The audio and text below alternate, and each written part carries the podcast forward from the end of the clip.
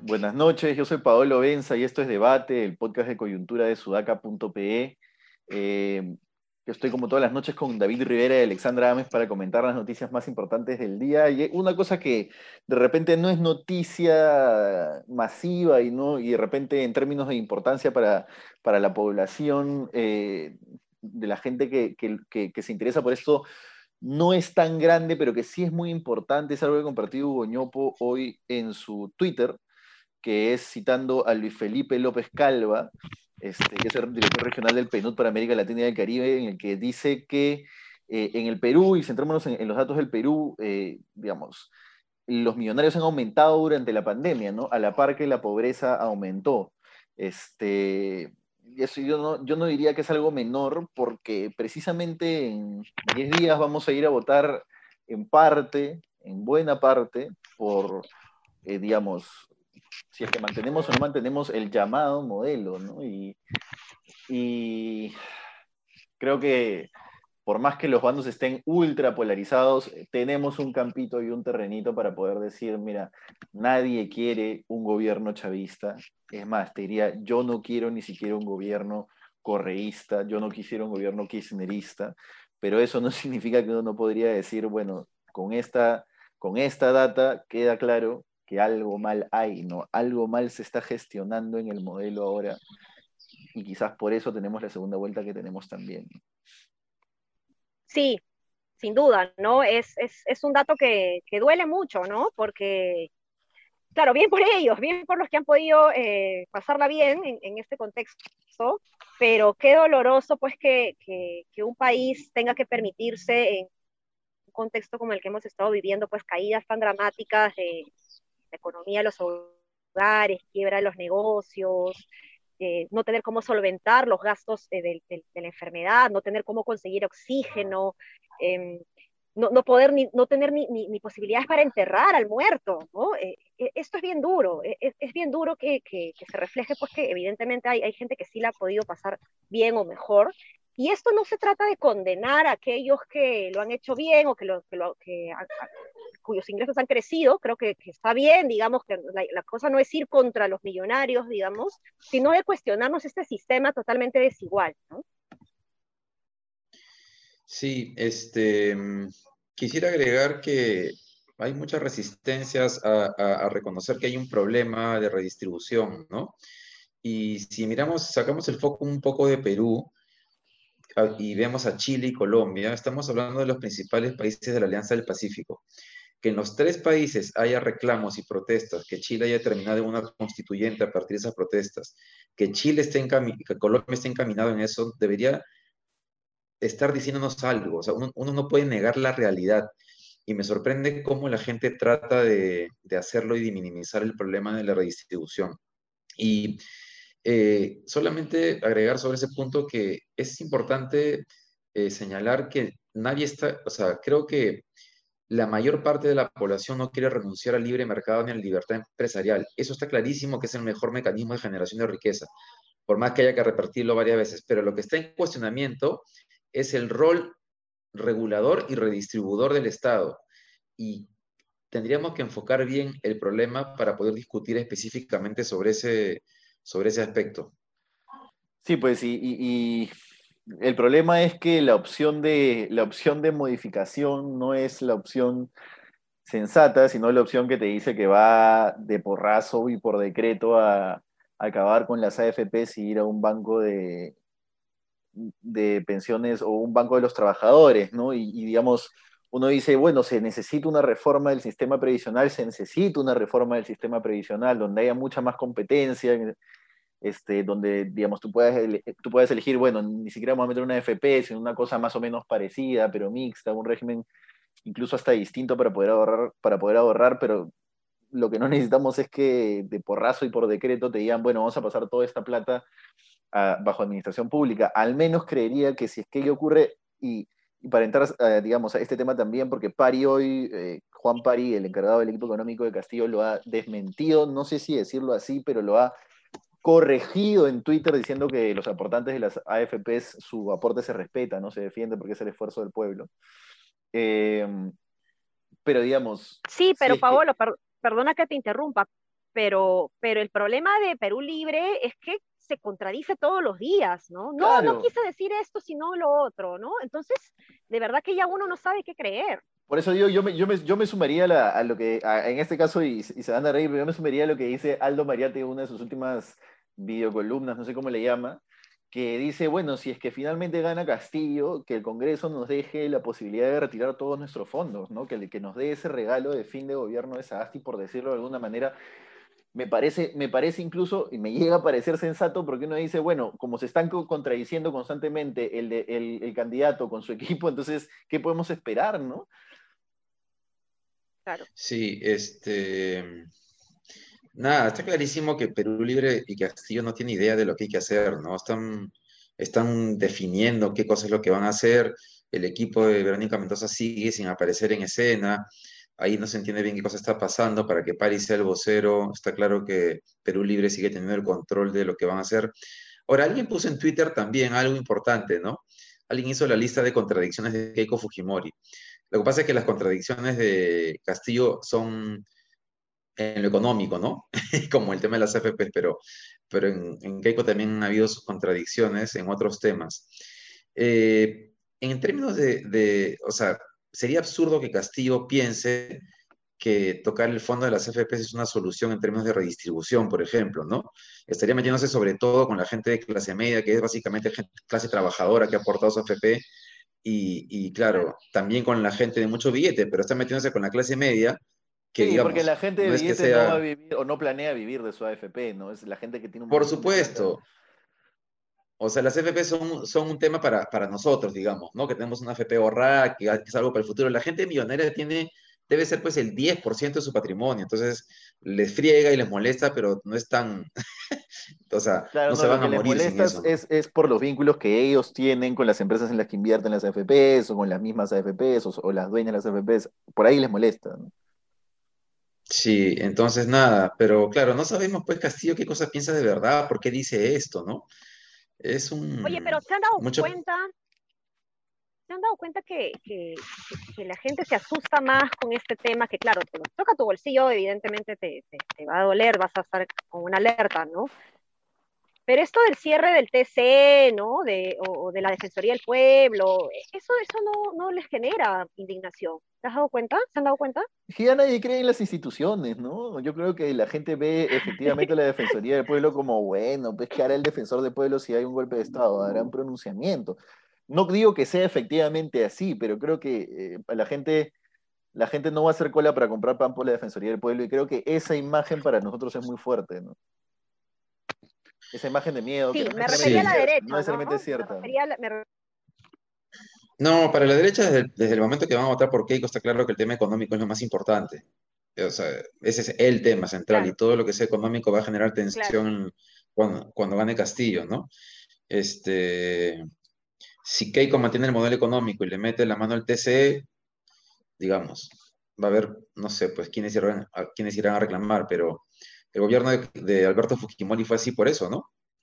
Mientras la economía se, se mantuviese, no había ningún tipo de preocupación o cuestionamiento por lo que se hiciera en, en términos institucionales. Creo que, eh, claro, demoró en haber, digamos, ¿no? Demoró más en haber, demoró bastante en haber esos cuestionamientos de forma masiva. Sí. Bueno, y otra cosa, hablando de cuestionamientos a espíritus, este, digamos, de respeto a la Constitución y democráticos, Bermejo hoy, bueno, ha rechazado los cargos en su contra por terrorismo, por del terrorismo, eh, en una etapa de recién inicial de su proceso, ¿no? Este, y ha presentado un examen de su abogado, estoy justo acá, tengo el, el tuit de Karen Barbosa, que es del comercio, que lo reporta en vivo, que está, de hecho, mientras estamos grabando, ella sigue reportando, ¿no? Entonces, eh, esto, y lo que ha ocurrido es que ha presentado una excusa para, para que, digamos, solo él diga que no acepta los cargos, pero nada más, digamos, no, no entrar en más cosas, porque eh, el abogado ha presentado un reporte médico firmado por un cirujano dentista que da positivo al COVID-19, que fue diagnosticado con COVID-19, perdón. Este, y bueno, él incluso se pidió la misma reprogramación, ¿no? ¿Qué, ¿Qué pasa si es que Bermejo, con los seis testimonios que tiene encima, asume una curul, eh, digamos, y ese, digamos, y ese Congreso constantemente le está recordando que es un acusado por terrorismo, ¿no? ¿En qué, en qué, en qué, en qué punto ya decimos ya esto ya no es eh, parte de una discusión política aceptable? ¿no? No, no, no, no, me he puesto a pensar cómo va a ser ese Congreso, pero también vamos, a más que el Ejecutivo, también me empieza a preocupar cómo va a ser ese Congreso. ¿A qué te refieres con una discusión política aceptable? Es decir, digamos, tenemos congresistas acusados. Nivel de debate. Sí, pues acusados de corruptos, ya creo que ya nos acostumbramos a eso, pero acusados de terrorismo, con un proceso pro terrorismo ah, que está en marcha, ¿me entiendes? A, eso, a eso, a eso voy. Claro, sería el caso más grave, digamos, de todo lo que hemos tenido, ¿no? Aunque una vez hemos tenido, no, perdón, hemos tenido congresistas acusadas de vínculos con movimientos cocaleros y con antes, pero, con, narcoterrorismo. Claro. No, no, pero acuérdate que hay una congresista de, Humala, ¿te acuerdas que se le sacaron unos videos y audios, eh, no solamente con cocaleros, sino algo más que eso, ya no recuerdo el nombre. Pero en cualquier caso, es un caso eh, grave, obviamente, ¿no? Asesores. ¿Perdón? No, no, no, estoy segurísimo que hay una, hay una congresista de Humala que tuvo algunos problemas. Voy a buscar para el podcast de mañana, pero por ahí hubo algo. Con cocaleros. Con cocaleros, bueno, con, si productores. Con cocaleros, sí. Si fue con cocaleros, se le acusó de vínculos con. O sea, se le criticó por eso, por tener vínculos con los cocaleros. Sí, sí, sí. Sí, y se hizo una campaña demoledora por tener vínculos con los cocaleros, si es que fue así. Yo creo que fue un poco más allá, pero, sí. Pero no recuerdo exactamente el, cómo se desarrolló el caso. Lo que pasa es que era con, es que era con cocaleros informales, pues. Entonces, al ser cocaleros informales, ¿a qué te dedicas, no? O sea, a, eso, er, estaban vinculados con el tráfico, pues, ¿no? Ahí ha circulado un videíto de, de Bermejo cuando, a ver, sobre el caso primero del juicio, no está clarísimo que parece que está corriéndose y eso es un mal síntoma. Es rarísimo que el día de la audiencia presente su problema con el COVID cuando ha tenido 14 días para hacerlo. Este, ayer también ha circulado un video de Bermejo presentándole a Castillo a los cocaleros, ¿no? A los productores cocaleros. Em, un video filmado por ellos y Bermejo hablando muy claramente sobre que hay que legalizar la producción de coca como se hizo en, Bolivia, la producción de hoja de coca.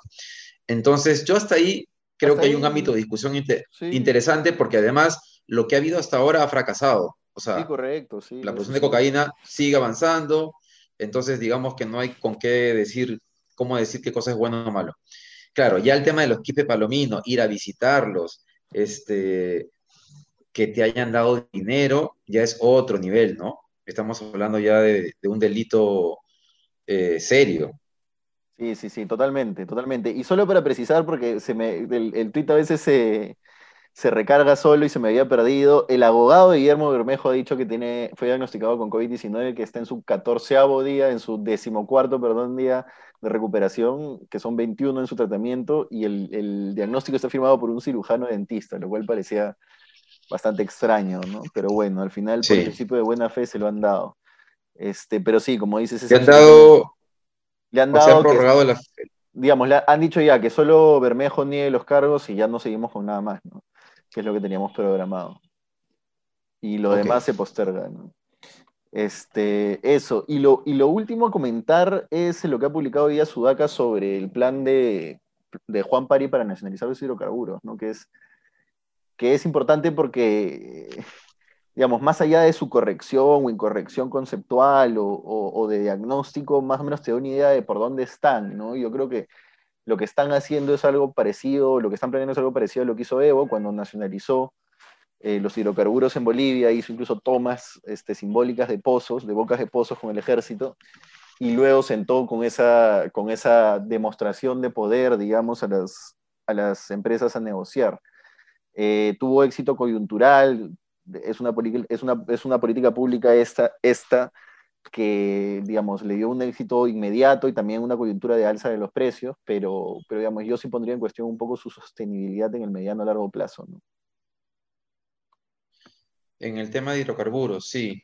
Yo lo que sigo viendo es que no tienen claridad sobre lo que quieren hacer, tienen unas ideas generales, este, y eso es más peligroso incluso que tener ideas bien aterrizadas con, con conocimiento de la realidad porque puede llevarlos a hacer cualquier cosa que primero no, no solo no va a cumplir su objetivo, sino que va a hacer que retrocedamos. Y, y nuevamente la pregunta ahí es dónde están los técnicos que supuestamente están asesorando a Castillo, ¿no? Eso es, eso es bien peligroso, ¿no? Que, y en el, pero le sirve, ¿no? Políticamente le sirve eh, decir estas cosas en un momento de, de, de, crisis económica, en donde el Estado no funciona, en donde hay más millonarios, ¿no? Entonces, eh, es, es, o sea, el, justo le comentaba a alguien en la mañana, ¿no? El, contexto económico, la crisis económica, el proceso electoral y, toda esta situación de desigualdad son, es la combinación perfecta, digamos, para las, las ofertas populistas, ¿no? Calan súper bien. Sí, sí, Claro, ahí porque uno podría pensar que tal vez él es consciente de que está en campaña y que dice cualquier cosa, pero que después va a hacer otra. Pero lo que nos queda claro es que más bien el problema es que no sabe qué cosa va a hacer, ¿no? Claro. Sí, sí, bueno, de que Castillo no sabe qué cosa va a hacer, yo creo que no sabe qué cosa va a hacer, ¿no? Pero sí creo que Pari está trabajando por su, por su lado y, y tiene esta idea, vuelvo a decir, ¿no? Más allá de que sea correcta o su diagnóstico de la realidad sea correcto, que probablemente no lo sea, pero creo que tiene una idea, Pari, al menos más parecida o más aterrizada en ejemplos que ya hemos visto antes, ¿no? En, utilizar posiciones de fuerza para renegociar con empresas, etcétera, etcétera, ¿no? Eso, yo no diría que, es, que me da tranquilidad porque no me la da, pero me diría que Juan Pari, digamos, tiene al menos, al menos está viendo el tema, ¿no? Está viendo, ah, ya, claro. Bueno, sí, la idea es que lo mire con gente que efectivamente maneje el tema, ¿no? Lo esté estudiando. O sea, lo van a hacer, o sea, mejor dicho, van a buscar hacerlo, van a, van a buscar de todas maneras que el gas de camisea eh, se dedique al mercado interno, van a hacer el gasoducto. Yo con eso está ahí, estoy de acuerdo, creo que es, inclusive es inviable, es, es, absurdo social y políticamente que el gas de camisea no vaya a Cuco. Este, pero claro, el tema es, hasta ahí, ¿cómo lo hacen primero? Y ya de todo lo demás, parece que tienen ideas muy generales y que no conocen bien del tema, ¿no? Este, no sabemos si Carlos Herrera Descalzi está asesorándolos o no. Ustedes lo mencionan en la nota, pero no sé si es que está asesorándolos externamente. Eh, no sabemos si alguien como Humberto Campodónico, que sabe mucho del tema, este, efectivamente está teniendo una participación ahí, porque sería importante que la, que, la, que la tuviese, por más que uno discrepe, es una persona que estudia técnicamente las cosas. Sí, yo creo que hay un, un, un indicador ahí que, que, resalta, digamos, es esta entrada triunfante y salida espantosa de Burneo, ¿no? Eh, quizás estos economistas de, o sea, no Burneo, sino los economistas más bien de, que estaban alrededor de, de Verónica Mendoza, eh, se han sumado a querer aportar y, y, quizás no han encontrado mucho espacio, pero tampoco lo ventilan porque saben que su salida pues, eh, puede generar más preocupación eh, que puede beneficiar a, a, Keiko Fujimori, que es algo que ellos, pues, evidentemente no, o sea, rechazan, ¿no? Claro, Es una opción, o sea que, claro, sí, lo cual implicaría que pasada la elección se debería de, visibilizar efectivamente qué está pasando. Claro. E incluso un posible apartamiento, si no se van a quemar ellos, ¿no? Si el gobierno va a hacer cosas en las cuales ellos no creen, van a terminar quemados. Ahora, igual van a terminar quemados, ¿no? Claro, claro, claro. E, es complicado, ¿no? Sobre todo para, para Verónica Mendoza, Naí Durán, digamos que, que, se están comprando el pleito, digamos, de una figura de, de, de que no como Pedro Castillo, que no representan necesariamente la, la, las banderas que Verónica Mendoza más eh, cargaba, ¿no? El progresismo, el, el, el enfoque género. Eh, entonces ahí con, con, con, la, con, la, gente que se ha ganado, digamos que evidentemente pues son pocos, eh, y en un contexto también donde el Partido Morado se ha venido abajo, pues se puede, se puede quemar, ¿no? Claro, claro. Sí. Ahora, eh, no sé si quieren comentar como último tema lo que ha escrito hoy la República directamente desde el BRAEM, ¿no? Y, y además que en, en, esos testimonios que ya van poniendo en cuestión el hecho de que no hayan sido de una columna narcoterrorista, sino una hipótesis que empezó a, circular de que se trataba de un psicosocial o similar, que todavía no está totalmente descartada, pero que por los testimonios va quedando más o menos, eh, digamos, como teoría menos probable que antes. Además, el Comando Conjunto de las Fuerzas Armadas, a través del general Astudillo, ha dicho en Canal N que el ataque fue dirigido ya por una persona en específico que ha identificado que es el camarada Carlos, que es, dirige una columna ¿no? del MPCP, este, que fue pionerito. Entonces, creo que, eh, a ver, me reafirmo simplemente en decir lo que acabo de decir, ¿no? que es que creería que lo que se va mostrando en información de medios que uno considera confiables y que uno considera que van recopilando fuentes de forma correcta, va indicando que se trata de un, que efectivamente se trató, se trató de un ataque narcoterrorista y no de, un psicosocial, pero bueno, no me animo todavía a darlo por hecho, ¿no? Claro. Sí, este, sí, creo que está más claro.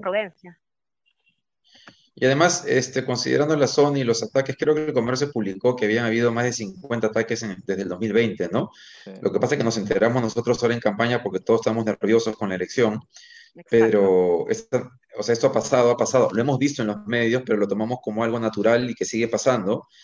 Este, lo más probable es que, que, sean estas columnas narcoterroristas que están ahí en el Brain. Sí, sí, y, y bueno, yo creo que con, identificar ello, lo, digamos, lo mejor es saber quién es con más claridad, ¿no? Es, eh, creo que no eso va a hacer que sea menos politizado el tema. Creo que eso está claro, ¿no? Así es, eso, eso, es, eso es lo mejor.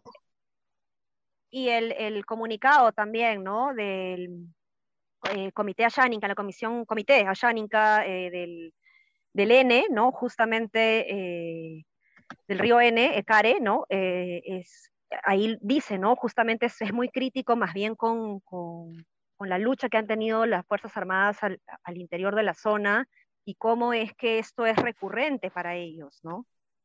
Claro, claro. Claro, es un problema recurrente que el, el, el Estado no los ayuda, este, como tampoco ayuda a los luchadores ambientales que siguen siendo asesinados, ¿no? Así eh, y y el Estado es incapaz de hacer algo. Así es, así es.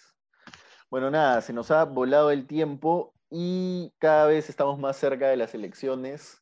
La cosa se está poniendo para mí al menos realmente complicada en términos de ansiedad. Yo ya, como, como tú dijiste, David, a, poco de la primera vuelta voy viendo que cuando se acerque la segunda no va a haber mucho que se pueda hacer más que, más que estar pendiente de lo que se dice y lo que, las noticias que salen, qué noticias buscar y qué historias reportear, etcétera, ¿no? Pero se vienen, se vienen días fuertes, se vienen días fuertes para todos los peruanos, creo. Oye, solamente un comentario antes de irnos, ¿no? Hay, eh, hay el rumor de que una encuesta privada de Ipsos, que cerró ayer, eh, le da solamente dos puntos de diferencia a Castillo sobre Keiko, es decir, se habría reducido eh, la brecha, con lo cual Ale tiene la esperanza de ganar su chifa. Pero no es broma, es una reducción, es una, es una reducción importante que se habría dado en, solo cinco días, ¿no? Pero esto es, esto es fiable. Ah, mira, no lo he visto, no lo he visto. Es una encuesta, es un rumor, este. Eh, eh, desde ayer estaba, y hoy día en la tarde eh, hay gente que dice que lo ha confirmado directamente con Ipsos. Este, tú conoces a uno de ellos, Paul. Ok, ok, ok, ok. Bueno, en cualquier caso, tenemos encuesta Datum mañana en la mañana, así que vamos a saber cómo va la cosa. Ale todavía puede comer guantán, guantán gratis. así, es. Ya, nos vemos, nos vemos. Vamos a ver. Chao, chao, chao. Listo, nos vemos. chao. chao.